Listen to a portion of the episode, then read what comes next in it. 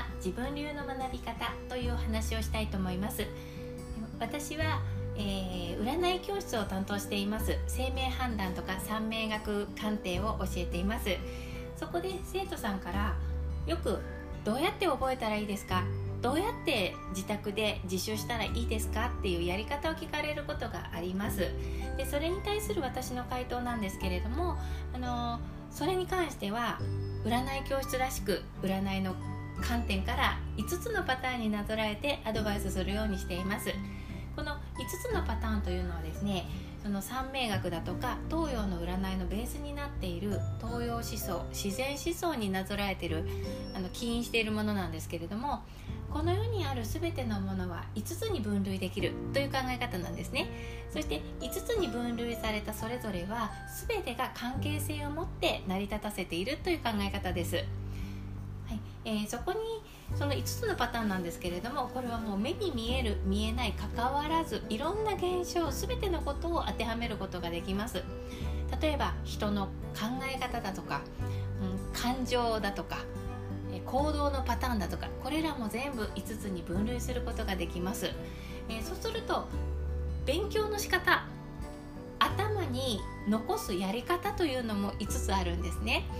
その5つで、えーと、生徒さんには回答するようにしています。では今日はその5つのパターンをちょっとこちらでシェアしたいと思います。え早速ですがまず1つ目のパターンの人は理論的に順序立てて考えて理屈で覚えていく人です、えー、このパターンの人はですね頭を使ってその得た情報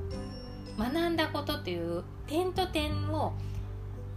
一つずつこうつなげて紡いで理解していく人なんですね。ですので王道な学習パターンというのが最もよく合う人です。王道というのはこれまで私たちがやってきたことですね。予習をしてで本番で学んでもう一回復習するっていう受験勉強のようなそういうオーソドックスなパターンを順序立てて組んで勉強していくっていうのが一番頭に入りやすい人です。2つ目のパターンの人。この人は人と一緒に勉強したり競争を意識すると覚えやすい人です。えどういうことかというと学校とか学習塾とか習い事の教室とかそういった環境で他の人の進捗状況を意識しながら切磋琢磨して学ぶやり方というのがあっています。ライバルですとかあと一緒にやっていこうねとかとにかく誰か自分以外の人間がいることで、えー、張り合いが出てくる。そして、あのー、そういうことで何て言うのかな競争ですね。えっと争う方の競争もそうですし共に走る競争もそうですしとにかくそういう競争があると頭に入るというパターンの人がいます。え3番目の人。3番目の人は学んだことを誰かに話す伝えることで覚えられる人です、えこれはどういうことかというと学んだこと今聞いたことっていうのは即座に自分の言葉に直して他の人に話したりだとかあと文章をまとめて発信したりすると、えー、それをする過程で頭の中が整理されて、えー、それによって自分に身についていく人なんですね。えー、その人に話すということは一生懸命こう咀嚼して何て言うのかな頭を整理させながら言葉にまとめて伝えるというそういう一連の動作がつきますよね。これによって自分も納得していくっていう人なんですね。だからすぐ使うことですね。今日こんなことを教室で聞いてきたよっていうのをすぐ人に話すとその話したことは自分の、えーと、耳からまた自分の言葉として聞いて覚えていったりします。4番目の人。これはね体を動かしながら覚えると頭に入りやすい人です。こういう人は体と思考が一緒に動いています。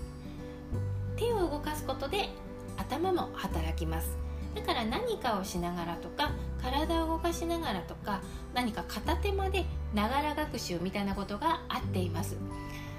テレビを見ながら勉強したりとかできるタイプですね。占い教室でも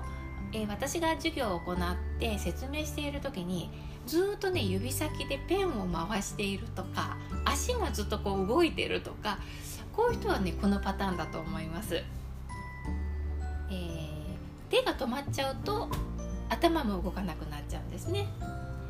はいえー、5番目。お金をかけると覚えやすい人です、えー、これはあの習うとか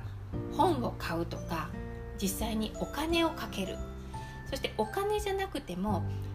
たくさんの時間をかけるとかそういう自分の投資ですね。投資をする。先にリスクを取って得るっていうそういう順番でやるとがぜやる気が出るというか、うん、その生活の中でかなり重きを置くとあの学ぶモチベーションが上がるっていうのと、まあ、火がついてすごく覚えることができるというタイプです。えー、投資リスクをしたから元を取るぞみたいなねなんかそんなモチベーションがあるのか、うん、先に出すそして受け取るっていう形を作ると頭に入りやすい人です5つ挙げてきました。どのタイプに当てはまるでしょうか？ちなみに私は4番目の頭と体が連動するタイプです、え、ですので料理をしながら明日の仕事の構想を練ったりですとかあとウォーキングする時は勉強になるような温泉コンテンツを聞きながらウォーキングしたりするようにしています。では何か参考になれば嬉しく思います。ではまた。